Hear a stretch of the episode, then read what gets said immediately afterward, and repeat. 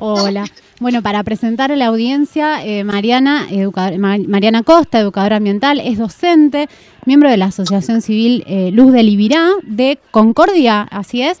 Eh, sí, de Concordia Entre Ríos. Qué lindo, qué lindo estar comunicadas a lo largo y ancho del país. Activista del patrimonio natural, me encantó un video que vi que te presentaban así y me permito decir eh, una ídola, una ídola de la alimentación y, de mucho más, de la agroecología. Bueno, ahora nos vas a estar comentando. Eh, ¿Cómo, estás? ¿Cómo estás, Mariana, por ahí? ¿Cómo está el tiempo? ¿Cómo está Entre Ríos? acá entrando en el otoño, un poco fresquito. Bienvenido después de lo que hemos pasado en el verano, así que disfrutando estos días de otoño.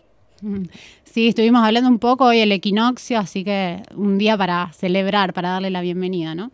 Bien, sí, sí, nunca tan bienvenido como este tiempo. es verdad, sí, la verdad. Eh, Mariana, bueno, yo un poco eh, te conozco, digamos, Lucas también te conocemos, pero nos gustaría que para empezar a entrar en tema nos cuentes un poco, le cuentes a la audiencia, eh, bueno, qué es lo que haces, sobre todo qué es este, este proyecto, este tema de la otra comida. Bueno, em, la otra comida surge desde hace aproximadamente cinco años que empezamos a exponerlo. Em, en realidad nosotros pertenecemos a una asociación, digo nosotros porque somos con otras compañeras el, núcleo de la ONG Luz del Imirá, que es una asociación civil, eh, en el cual a nosotros siempre nos gustó eh, la botánica en sí, yo soy docente de biología, y como tal, bueno, me, me inclinaba por sobre todo, siempre tuve un vínculo, digamos, lindo y armonioso con las plantas, este, más que con el resto, porque al fin y al cabo nos gusta toda la naturaleza por suerte, por, por supuesto, pero digamos, si los animales tienen una cuestión de que, viste, te, te provoca muchas veces un sentimiento de frustración el hecho de, de estar, este, de, bueno, doloroso, por, por decirlo de alguna manera, ¿no? Más allá de que, por supuesto, este, buscamos la protección. Pero las plantas, además de protegerlas, te dan como, como cierta este como cierto disfrute, por eso es que me gustaba más la botánica por sobre todo los aspectos de la biología, ¿no? Y dentro de, de, ese gusto de mí y de mis compañeras que trabajábamos en una, en una escuela pública, eh, nos tuvimos la suerte de llevar a nuestros alumnos a distintos países con, con proyectos de investigación. Y en esos proyectos, viste, cuando a vos te gustan las plantas, empezás a ver en todos lados, a ver qué plantas hay. Entonces, este, una vez nos tocó ir a Colombia y vimos que en Colombia había una plaza llena de los árboles que nosotros decíamos que acá en nuestro territorio eran autóctonos. Nos llamó la atención eso. Después en México nos pasó lo mismo, simplemente que los árboles cambiaban de nombre. Entonces nos empezó a hacer un clic ahí. Ya en Paraguay, que medianamente tiene como su cultura este ancestral guaraní todavía vigente por suerte, la relación entre ellos y la, y la flora en sus usos medicinales y comestibles nos llamó la atención y ahí empezamos a ver que especies que nosotros creíamos que eran exclusivas de nuestro monte o eran exclusivamente de nuestro territorio, estaban ahí. Entonces empezamos a relativizar eso de lo autóctono y a darnos cuenta que quizás nosotros teníamos como una cuestión invisibilizada de lo que es el alimento, ¿no? y bueno, ahí empezamos a, a ver que eh, especies que se comen en Brasil o en Paraguay, acá nosotros las vemos con como malezas, como yuyos, y no aprovechamos su potencial este alimenticio y medicinal. Bueno, ahí fue que, empezamos a trabajar esto del alimento, sobre todo porque estamos en una ciudad con muchas necesidades, ¿no? Que padece la población. Ajá. O sea, así, eh, por ejemplo, también pasa con árboles como ornamentales, que acá los tenemos como, como lindos, como cosas bonitas, pero no nos animamos a comerlos, ¿no? Claro, en realidad en nuestra cultura hay como una prevalecencia de lo estético más que lo útil en el ecosistema.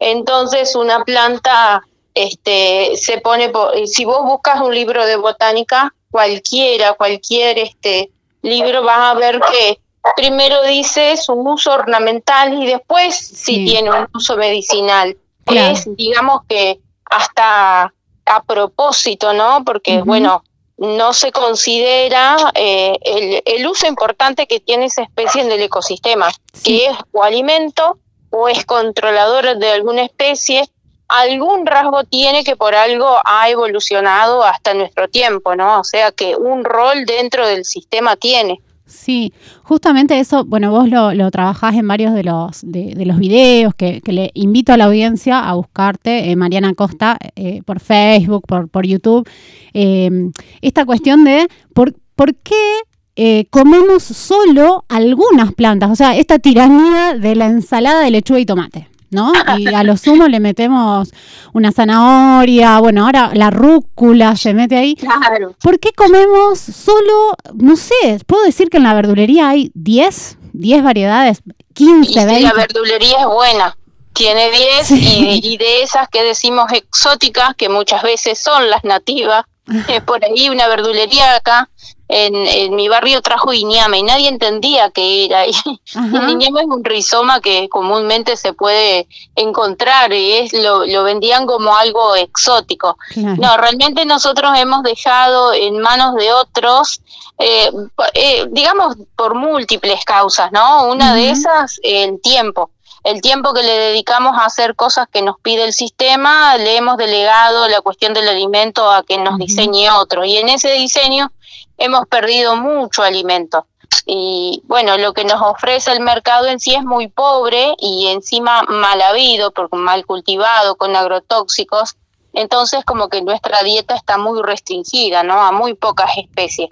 Sí. Eh, estudiando, eh, investigando, ¿no? Porque por supuesto no es un invento nuestro ni nuevo. En muchos países se trabaja la alimentación nativa o la alimentación ancestral donde están estos alimentos, ¿no? Porque hay que pensar que antes de que vinieran los españoles con su huerta, acá había comunidades que se alimentaban, por supuesto, de otras especies, no las que trajeron de Europa los españoles que son las de nuestra huerta. Nuestra huerta es específicamente española, el huerto en sí.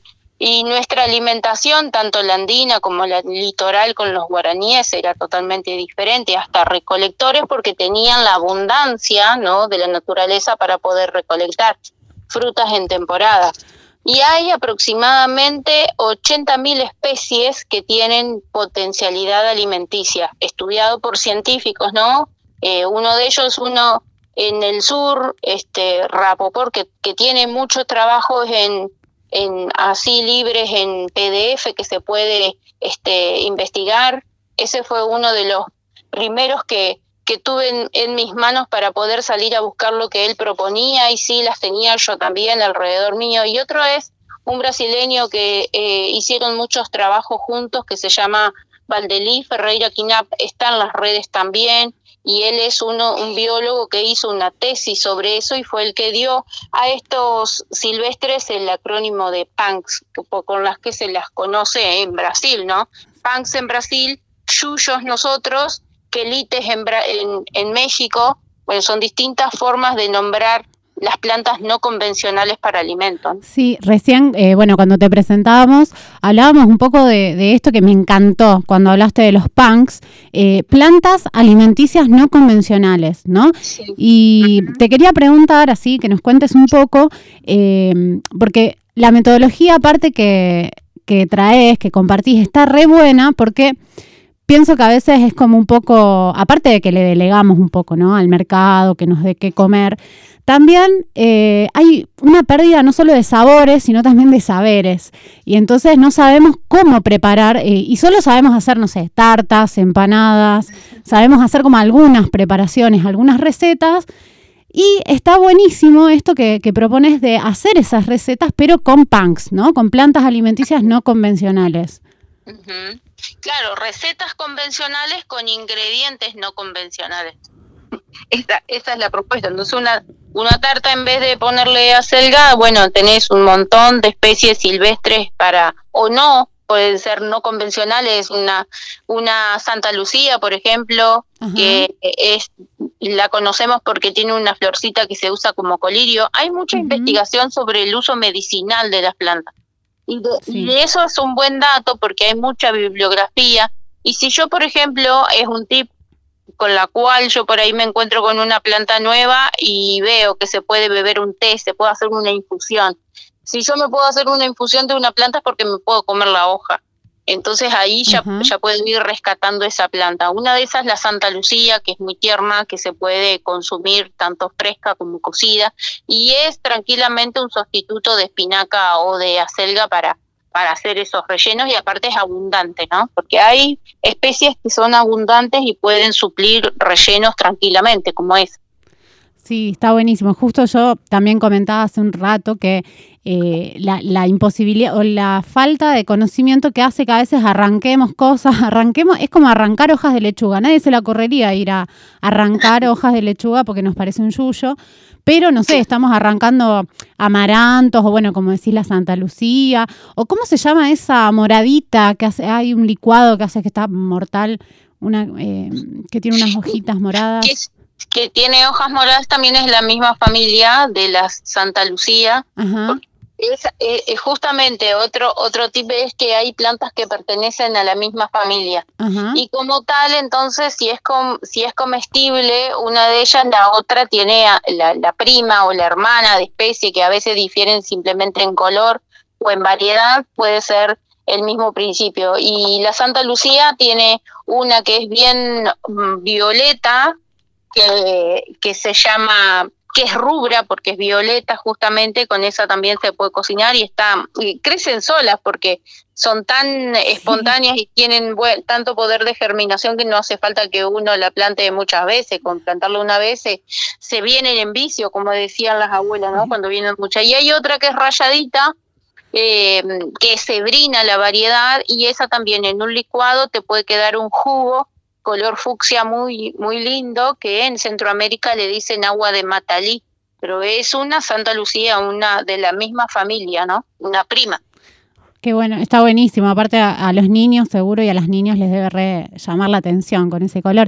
Le recordamos a la audiencia que estamos hablando con Mariana Costa, educadora ambiental. Estamos hablando acerca de plantas silvestres o y plantas no silvestres, pero no convencionales para la alimentación.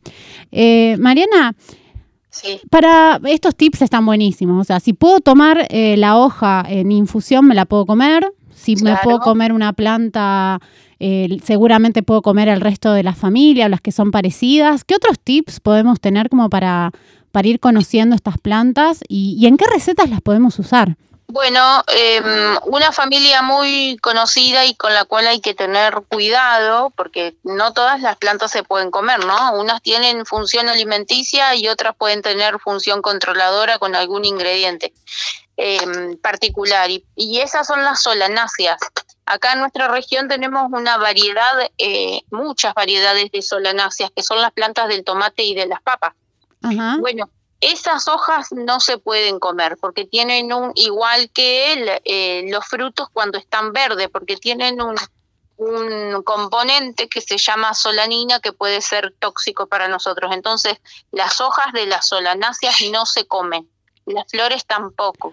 Se come solamente el fruto maduro. Si vos ves una planta de tomate, tiene unas hojas que tienen una fragancia riquísima, y sin embargo no se pueden comer por este componente tóxico. Bueno, todas las familias de las solanáceas hay que tener cuidado y solamente se ah. consume su fruto, ¿no? En estado de maduración. Claro, de hecho con la hoja del tomate se hace un, preparado para la huerta, para espantar algunos bichitos. Exacto, exacto. Este, otra familia abundante es la de las asteráceas o de las familias de los huevos fritos. Ah, ¿y esa cuál es? La que, la que tiene un botón amarillo central y las hojas eh, que son modificadas, es, vos la ves de lejos como que es una flor, pero cuando la ves este, de cerca, la flor son las pequeñas florcitas que están adentro formando un botón. La ah. manzanilla, por ejemplo, es de esa familia, las margaritas es de esa familia, la, el diente de león es de esa familia, el, bueno... ¿La, la cerraja? no. La cerraja también, claro.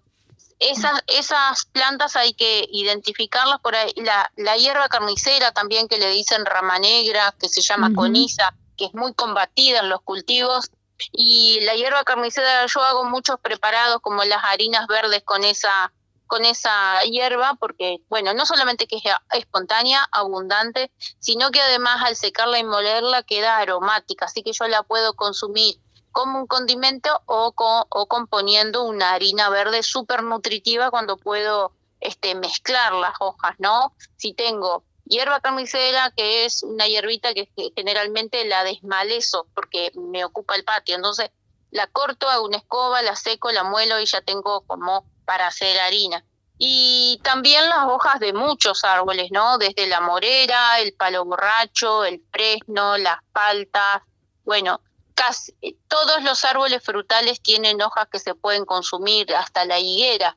Este, o sea que si vos te pones a pensar eh, la cantidad de comida que, que, no se tiene en cuenta y mucha gente padeciendo eh, problemas de nutrición, ¿no? Porque no hablemos de gente que necesita el, el alimento por escasez de recursos, estoy hablando de la crisis alimentaria en general. Vos te podés comprar la comida y te compras mala comida, alimento procesado, adulterado o que tienen que adicionarle cosas porque en realidad no alimenta una caloría vacía y tenés los nutrientes ahí al alcance de tu mano en tu patio, la comida al metro cero le decimos nosotros porque está al lado tuyo creciéndote, expresándose al lado tuyo, ¿no?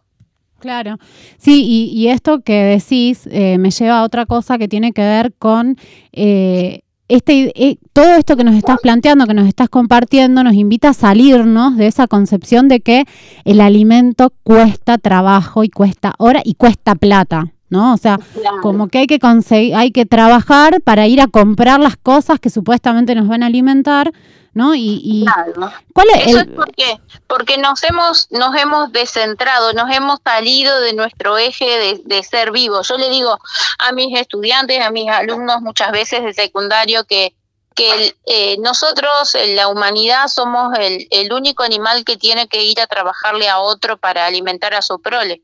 No lo hace ningún otro ser vivo del planeta. Los pájaros no hacen eso, no van a trabajarle a otros pájaros para darle de, o a otras especies para darle de comer.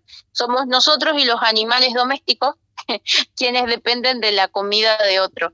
Y, eso es significativo porque justamente la modernidad, si bien nos ha permitido eh, avanzar hacia muchos aspectos, nos ha bajado la categoría de ser vivo en sí porque somos dependientes de la comida en muchos aspectos de, de otro, ¿no? Si nosotros podemos alimentar nuestra familia con recursos, bien, pero si no lo podemos hacer estamos condenados a la, mm. al hambre, a la marginalidad, este, bueno, a esos aspectos que, que digamos entristecen este, el no poder acceder a algo que tiene que ser por derecho mismo de ser vivo, ¿no? Sí, tal cual, tal cual. A nadie se le ocurriría hoy que nos pueden, no sé, sacar el aire, por ejemplo, ¿no? O el agua, pero... El agua ya la perdimos porque nos contaminaron las fuentes, el alimento fue lo primero que perdimos porque digamos que quien tiene el alimento, quien tiene la potestad de dar alimento es el que tiene el control. Eh, el aire, bueno, está enviciado, eh, digamos que hemos perdido casi muchos aspectos. Entonces esto de educar y de recuperar sobre todo y, ir poniendo una nueva escala de valor dentro de nuestra evolución como ser vivo, que es el darle de comer de nuestra propia mano a nuestra familia, ¿no? Sí.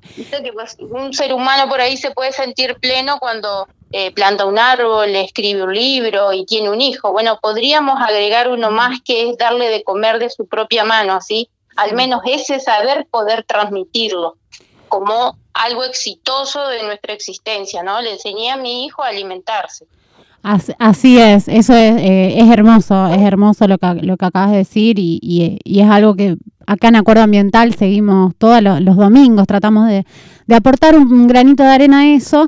Y bueno, recién mencionaste tu, tu labor como docente, no quiero dejar de preguntarte sobre eso porque para aprender, para, para, para, darle de comer a nuestros hijos y nuestras hijas de lo que nosotras sabemos que es bueno y lo que nos brinda la naturaleza, primero tenemos que volver, desaprender un montón de cosas y aprender un montón de cosas. Y sé que vos tenés una labor docente, eh, no solo en las escuelas, sino también esta, tenés un, proyecto ahí, tienen, ¿no? Colectivamente un proyecto de escuela de formación agroecológica y, bueno, no, no quiero dejar de preguntarte sobre eso. Bueno, es un, es un proyecto que llevamos ya hace tres años. Eh, la idea de este proyecto es dar un espacio a los chicos en edad secundaria este, para que vean otros formatos eh, antes de elegir la carrera que muchas veces tiene que ver con el futuro de muchos de nosotros, ¿no? Son quienes van a tomar las decisiones. Entonces nos parecía que la instancia de escolaridad secundaria este, podría ir amalgamada con estos saberes agroecológicos y bueno, ahí salió este proyecto eh, acá en Concordia, bueno, tuvimos la suerte de que por nuestra trayectoria, no todo lo que hemos hecho antes, este, nos haya elegido una ONG internacional como Tagma y nos haya construido un aula de construcción sustentable para la educación ambiental y ahí empezamos a funcionar. Bueno, esto nos ha llevado a muchos lugares y el proyecto se ha expandido. Empezamos primero con cinco chicos, después con 15 y ahora ya tenemos 30 y cerramos porque ya nos quedó chico el espacio, pero sí es una propuesta de educación este, transformadora, transformativa, espacios de educación en naturaleza que es a donde pensamos nosotros que debemos volver, ¿no? Hermoso, un sueño hermoso. Eh, permitime también decirle a la audiencia que podemos colaborar con este proyecto, si no entendí mal, comprando tu libro, que es buenísimo, que aparte está a un precio súper accesible, manual, manual de eh, silvestres comestibles de la A a la Z. Un material que aparte compartís libremente, ¿no? También hay que decir eso, eh, que, que está libre para quien quiera acceder en tus redes sociales, pero bueno, comprando esa, eh, esa edición impresa que está divina, está preciosa, tiene unos colores bellísimos. Eh, también hacemos un, aporte ¿no? a la construcción de los baños, me parece, de esta escuela. Sí, bueno, a la construcción de la escuela en sí, por suerte hemos podido terminar los sanitarios. este, Sí, ya los terminamos, ahora vamos por un aula más porque nos quedamos chicos. Este, y por suerte la gente lo compra, le gusta, tengo buenos comentarios, entonces se comentan. Y sí está a un precio accesible porque la idea es que sea accesible, ¿no? Y está libre porque eso es lo que proponemos. El que lo quiera en PDF está en mi página de Facebook, en la primera publicación de la página está el PDF para quien quiera mirarlo y para quien lo quiera comprar, bueno, ahí por las redes muchas veces me contactan y, y bueno, está mi teléfono también que se pueden comunicar, ¿no? Así es. Bueno, eh, Mariana Costa, educadora ambiental de la Asociación Civil Luz de Libera. Mariana, eh, te agradecemos muchísimo esta comunicación. Eh, te seguimos por redes, te seguimos. Esperemos conocernos ahora personalmente en algún momento, en alguno de estos encuentros que se hacen a través del país también. Y agradecerte, agradecerte un montón, agradecerte un montón tus saberes, tus sabores, tus experiencias, tu compartir y tu predisposición, tu tiempo para, para hablar con Acuerdo Ambiental un domingo. Siempre decimos lo mismo. Bueno, muchas gracias. No, para mí un placer hablar con ustedes y bueno, no importa el día, siempre que la conversación sea amena. Así que muchas gracias entonces por eso. Bueno, un, abrazo grande, gracias. A ustedes.